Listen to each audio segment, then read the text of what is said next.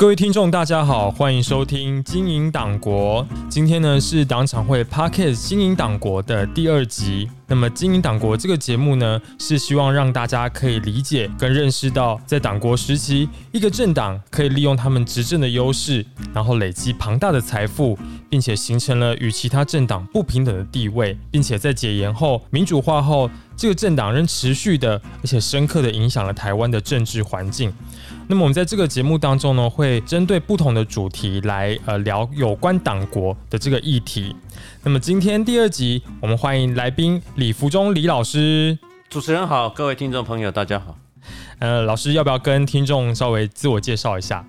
呀，我名字叫李福忠，政治大学教书，那研究的主要是国民党的威权体制。是。那呃，我们这么讲了，呃，二次大战结束以后，国民党统治台湾啊，尤其是一九四九年啊，一九四九年蒋中正的政府在中国失败嘛，是，然后撤退到台湾。那基本上从一九四九年开始啊，台湾处在一种政治环境里头。嗯。那学术界基本上把国民党统治台湾的这种统治手法是称作是威权主义了。当然，威权主义是一个更广泛的政治理论啊，它用来它用来解释世界上很多不同国家的的的不同政权。是。那最有最有名的、最有代表性的，其实是以前西班牙的弗朗哥政权了。嗯。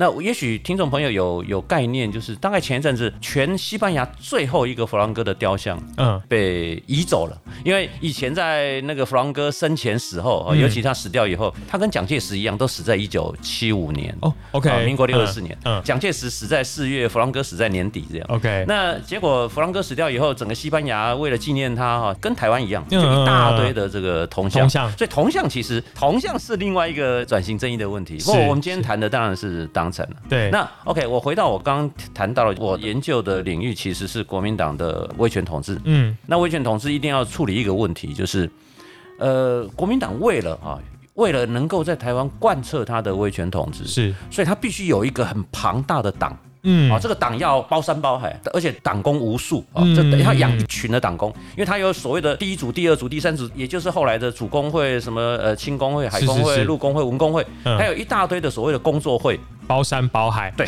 包山包海。他 他基本上就是国民党的威权统治，其实有一个基本的特质，就是他要透过这个党的力量。操纵着整个政府体制来控制这个社会，是，所以他的这个党组织是非常庞大的。那 OK，这里马上跑出一个很现实的问题：我要养那么大的党组织，养那么多的人，需要很多的。我钱哪里来？需要很多钱。我们都知道，我们都知道付薪水是一件辛苦的事情。是，那国民党养了成千上万的所谓的党工，嗯，他哪来薪水啊？还有党工办公总要有办公室嘛？是，对我那我去哪里办公？我总不能街头搭帐篷办公吧？是，办公也要办公处所。嗯，所以这里马上跑出。一个呃很现实的问题，就是第一个我要付薪水，嗯，第二个办公处所。是。是，其实还有一个更现实的问题，嗯，就是国民党是外来政权，我想这个大家都知道，它是中国大陆过来的，对，呃，外来政权的一个弱点就是它没有地方的基础，不要说现在了，它以以前在台湾，呃，政府要深入民间哈，深入社会，你在地方你要装脚嘛，对对对对，尤其是所谓的地方党部嘛，这个各地不只是各县市而已，甚至要各乡镇都要有都要党部，就国民党叫做区域。党部三百多个乡镇都有党部的话，这个问题更麻烦了。是第一个，你的你遍布全台湾的党工，各地党部都要有办公人员是是都要干事啊。嗯，尤其设计了一种特殊的系统，对民众服务站，美其名叫民众服务社、民众服务站，那事实上就是国民党的地方党部了。之前党产会有去做一些调查，然后我每次看照片的时候，我觉得很有趣，就是它那个建筑外面的招牌，它可能上面是写民众服务站，但是下面就是某某地方党部。国民党的地方的党部，所以它其实都是连在一起的。那就像我刚刚讲的，全台湾三百多个乡镇里头都有民众服务站或者地方党部，那你就是要养一群党工，是，而而且每个地方你都要有房舍、办公房舍，嗯，所以这个是很现实的问题了。嗯，国民党解决这个问题当然不是掏腰包了，啊，老实讲他也没那么多的现金可以掏腰包来 来解决这这么现实问题。嗯，所以最后的办法就是想办法国库拿钱啊，想办法。法从公有房舍啊去挪用了，呃，政府买单了，是 OK，那个党工是我在用，但是那个付薪水是由国家来付，这个其实一直都是国民党的如意算盘。嗯，当然哈，一开始在台湾的时候，嗯，就是一九五零年代，民国呃四十几年的时候，是。呃，可能一开始没有什么人讲话，嗯，但是久了，你知道这个现象其实毕竟是不对的啊，就是国家怎么可以帮一个政党、人民团体付那么多的开销？但他们当时候的逻辑，中华民国就是国民党建立的嘛，那他们从那个中国大陆来到台湾，所以党跟国旗都是他们的。这个概念啊，对，这个概念，如果今天是行宪以前，我我想听众朋友都知道，有一种东西叫中华民国宪法嘛，嗯，那中华民国宪法是一九四。八年开始，一一九四七年年底了，是是，我们知道行宪纪念日是十二月二十五号，嗯嗯，一九四七年的十二月二十五号开始是所谓的行宪，嗯，行宪以前啊，如果今天说行宪以前，一九四六、一九四五，甚至更早，对不对？国民党可以说啊，北伐是我打的，对不对？这天下 天下所打下来的，是我把北洋政府推翻的，那我我当然党就是国，国就是党，嗯，可是问题是行宪之后你还能这个样子吗？违宪好不好？这你这个行为就是违宪了，是是是。所以，呃，理论上行宪以后还是有个分际嘛。我今天如果真的党国不分，不分到那一种程度，你知道，就是光天化日之下，已经到那个人尽皆知的，那也太难看了啊！毕竟行宪啊。嗯嗯。所以国民党刚来台湾的时候，也许还一一开始的时候还呃遮遮掩掩，然后想想办法去用国家的预算是来支付自己的开销。嗯。可是过了一段时间，他们就发现被人家讲话了，说话了。国民党面对这种质疑啊，真的是没有什么理由好讲，因为就是不对的事嘛，就。是政府毕竟没有义务要帮一个政党哦，某个政党付薪水嘛。你想想看，民国三十九年来台湾，民国六十年，就是来台湾二十年之后，嗯，他们就觉得不能够再像以前这样 啊，什么东西就叫政府买单。OK，所以这个时候他们就动脑筋，动到说啊，那我干脆来做生意好了。是在民国六十年的时候，一一九七一年，国民党成立了第一个他们的党营企业，OK，叫中投，中央投资公司。是，从那个之后。国民党就开始有两种，他有两手策略，一手就是他还是占国家的便宜，是啊，他还是拿政府的钱占用公有土地、公有房舍。另一方面，哎，他开始有生财之道啊，你知道呃，我们待会有机会，我们可以谈一谈他怎么经营他的企业。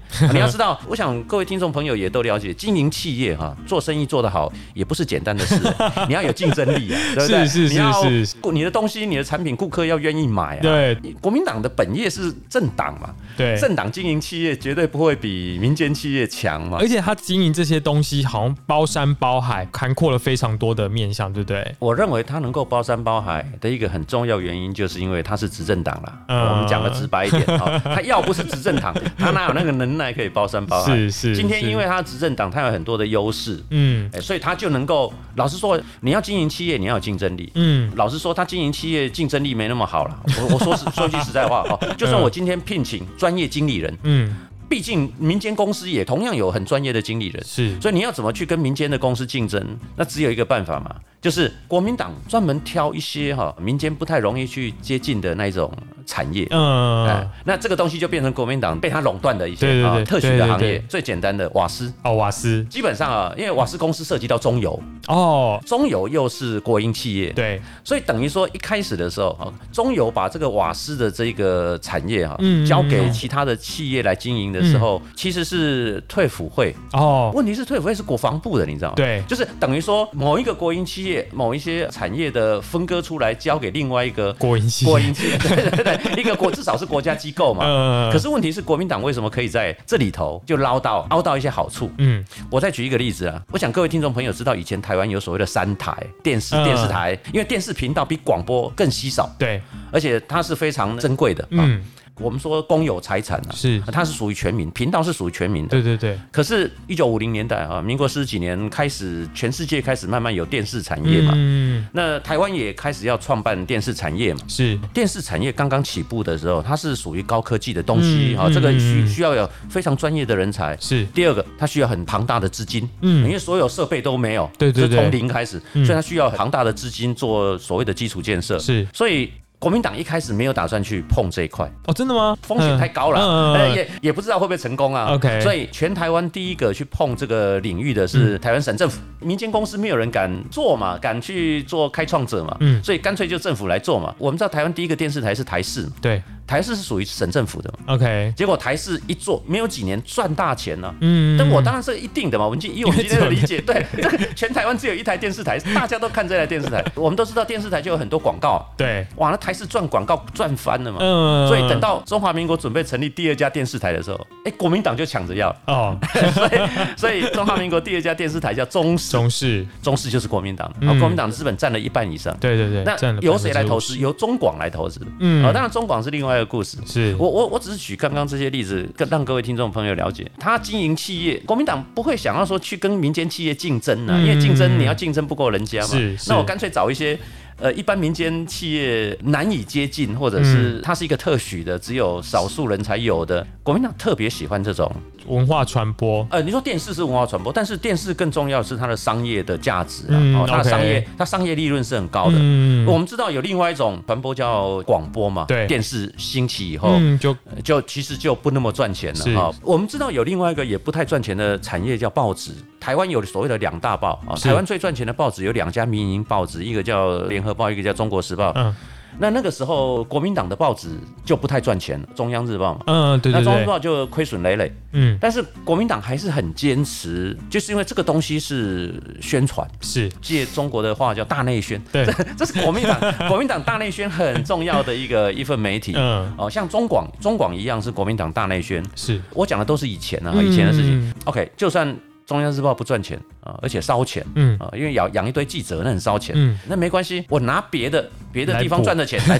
国民党的逻辑在呃，民国六十几年、民国七十年，甚至到民国八十几年，哦，就是蒋经国都已经去世以后，在这方面的逻辑是很清楚的啦。尤其在那个台湾民主化以后，因为开始投票，嗯，我们知道每一场。每一场选举都是很花钱，对，造势你要造势就是花钱。嗯，国民党在呃各种选举，从立委选举、总统选举，那个花钱都非常的如流水。嗯，即使到了民国八几年啊，呃，蒋经国都已经去世了，国民党还是很坚持说他的媒体事业是国民党愿意赔钱。去支持他的大内宣。到了民国八几年，台湾民主化以后，对预算的需要，嗯，是有增无减，是啊，就他需要更大量的财富来支支持他的所有的这些党务工作，所以他对于党营企业的依赖就更深了。可是民主化之后，就没办法像戒严的时候这么样让可以让他们垄断跟做独占嘛？嗯，主持人有点误会了。事实上，国民党的党产哈登峰造极，嗯。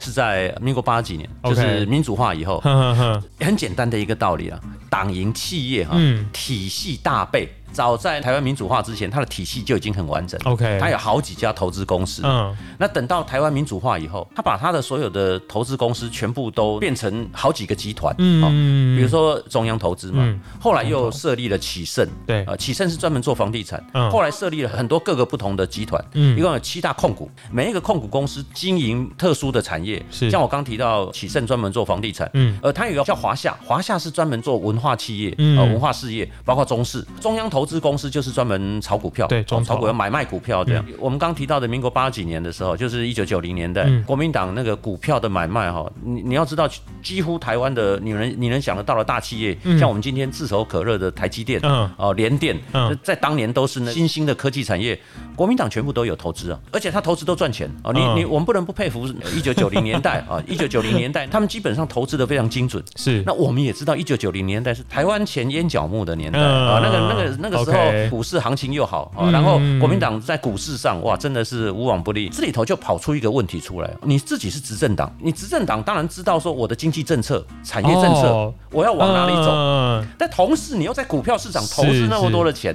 哦，这个这里头是不是有那个利益上的矛盾啊？就是这个引人诟病的地方就在这里，就是你你等于是靠着自己的政策在赚你的股利，你知道吧？一九九零年代啊，大概二十几年前、三十年前，台湾的舆论开始要求所有的政党事实上不应该再经营那么庞大的财产。是，当然这个要跟国民党奋斗很久，他自己是既得利益，我的党营企业赚钱，是我才能够。养一大堆的党工，嗯，那因为我的党营企业赚钱，我才能够在选举里头哦，不管是总统大选、立委选举，我能够撒很多的钱，是。因为撒钱又造成那个选风的败坏。事实上，一直到九零年代哈，甚至有一次在花莲选立委的时候啊，这个这件事情还被那个检察官抓到，啊，就是起诉了。国民党的原本他当选的，后来就当选无效了，在在花莲那个那一次民进党是那个黄信介去去选，那一次的立委选举，国民党的候选人贿选，嗯啊，就是买票，我们。要知道，这种一个政党，如果第一个你经营那么庞大的企业，你自己投资那么多的公司，在股市，你又是经济政策的制定者，基本上在民主政治是不应该的一个现象。嗯，那呃，再来就是一个政党有那么多的钱，对，你就很难避免在选举里头啊，不断的撒钱到基层，然后选风败坏。在那个年代哦，二十几年前是没有政党法，嗯，哎，就国民党会说我没有违法，没有任何法来规范这种 行为。事实上，民间哈在野党一催促说立法院应该定定一个政党法，嗯，只是这个政党法拖了十十几二十年，是。一直到前两年才通过实施。当然，我们也知道国民党抗拒去定定这个法，是。第一个他倒霉嘛，对他他马上他的庞大的党营企业必须解散处理掉，嗯，否则以国民党过去哈长期执政，而且在国会有优势，对不对？要立法他早就立法，他就是不想 他不想去立这个法，这个非得等到民进党全面执政，二零一六全面执政之后才有机会，最后定定了这个政党法，是。用政党法来规范政党不能够经营企业啦，嗯，这个断绝任何一个执政党跟产业界这样大家你侬我侬我 那大家混在一起。我提供一个例子，就是在二十几年前啊，台湾有一位权贵啊，有权有势的人物，用台湾话讲叫话出也跟当，你知道吗？喊喊一声那个那个水都结冰的叫刘太英。刘太英那个时候他的工作哈，他的职位是那个国民党的行管会。你知道那个每天早上啊，财经记者都都都都等在那个中华开发的楼下，因为刘太英的办公室在中华开发大楼，呃，南京东路中华开发的楼上，所以那个记者都堵在楼下等刘太英出现，然后去问名牌。你要知道，一个国民党的党营企业的主管，嗯，他随便讲几句话都会影响当天股市。哦，OK，我就知道这里头这里头其实存在着非常不恰当的那个利益纠葛的关系，尤其你又是执政党，是一个非常不正常的一个情况。年轻一点的听众朋友来说，可能有点难以想象，说对，就是像老师刚刚讲的，一个人他讲一句话，他就可以影响，而且这个人这个人还是执政党的，对，就可以影响今天股票的走向。老师刚刚提到这些企业事业一环扣着一环，可以让他有这么庞大的体系，然后庞大的金钱来做这些选举的事情。在党产会脸书，我们常常会提到说，其实处理党产的议题是为了我们政党公平竞争，实现转型正义嘛。那就会有粉丝朋友他们就会说，政党公平竞争不会，我就现在很公平啊，就是现在不是呃民进党也有执政吗？也有政权也有转换啊，怎么会不公平呢？对，但是我觉得就是要讲说，其实他们在过去，即便已经民主化之后，其实他们还是可以持续的累积这么大的党产，造成他们这个跟其他政党不公平的地位。是，那国民党曾经在二十几年前、三十年前啊，党产这个问题啊，我想听众朋友也许有概念，党产这个问题牵涉到很多面向，包括。他侵占，他占用国家财产，是占用公有财产，公有房舍、土地，对土地啊，甚至拿国家的预算去养他的党工这些问题。那另外一个面向，我们不知不觉就谈到了党营企业。国民党会喊冤呢，他说我正正当当赚钱呢，对不对？我也是在市场上赚钱啊，因为那个时候没有政党法，所以你不违法。可是一个政党经营那么庞大的企业，是是不对的啦。而且这里头弊病丛生了。嗯，一个政党你应该只做自己分内的事，哎，你不要捞过界去去赚钱。等到你一赚钱的时候。你去赚钱这件这个行为，就跟你作为一个政党本身，嗯，角色是冲突的。是，我想这个是很基本的原则。是，呃，也许有的听众朋友会怀疑说，为什么经营党营企业就不是公平竞争？嗯，国民党今天能够有那么庞大的党营企业，嗯，是因因为你以前一党独大时代，你等于是利用了你执政党的这个优势，那甚至你挪用了政府的预算来挹注到自己的企业里头，自己的党营企业里头。我我讲一个例子，嗯，一九六零年代七零年。年代，国民党开始准备要进军保险市场，是到了大概民国五几年，台湾很多产业都发现保险产业开始兴起了啊。保险产业这个东西要全民都有概念，那大家才会愿意投保嘛。对。那国民党也想参立卡了，后来有他们有成立一个他们的保险公司嘛啊，中央财务保险中保啊，中央财务保险，你自己成立保险公司，你要跟民间企业竞争呢？国民党就觉得我很辛苦啊，啊，因为国民党就动脑筋动到军队，嗯，军队有可能呃营房损坏啊，对对对，人身保险啊，是，对不对？对对，人的保险啊，问题是一般的民间企业不敢去做军队啊，怎么做？因为军队里头有泄密的问题啊，对不对？军队里很多机密啊，那个不是随便人啊，我今天某某，我今天成立一个保险公司，我就去拉军队的保险，那。开玩笑，军队才不会让你保，军队的房舍都是国防机密嘛。嗯，那国国民党就动脑筋动到这一块，其他民间的公司不方便经营，那我们来经营，我们来，我就我们来经营，因为为什么？因为我们是国民党我们执政党，我们不会泄密，国防部也相信我们，是是，所以国民党就开始行文到军方啊，对，都给我们保。这你知道这个太这个也太荒谬了，就是就是。民间企业没办法做的。哎，国民党就抢着来做，因为这是这是独占，讲直白一点，就是就是独占，是，对不对？所以你说为什么国民党以前哎，党营企业可以不断的累积，不断累积，然后是，就好像我刚刚讲的中国电视台这种钱哈，呃，我们讲叫特许，所以我我们说实在话我们今天追究国民党党产的责任，就是因为说当初你做这些事情是。都是不应该的，你后来又靠着你第一桶金、第二桶金，等到民主化以后，你就靠着这几桶金，然后你变成一个产业帝国，你知道吗？这个东西难道不应该追究他的责任？嘛，追究他的政治责任，他的法律责任，对不对？这也是我想，这就是我们党产会在这条路上的艰辛的任务啦。那我们今天的节目呢，就到这边，然后非常谢谢呃我们今天的来宾李福忠老师，然后跟我们聊了这么多有关呃国民党党营事业的部分。我们今天的节目就到这边，谢谢大家，谢谢大家，拜拜，拜拜。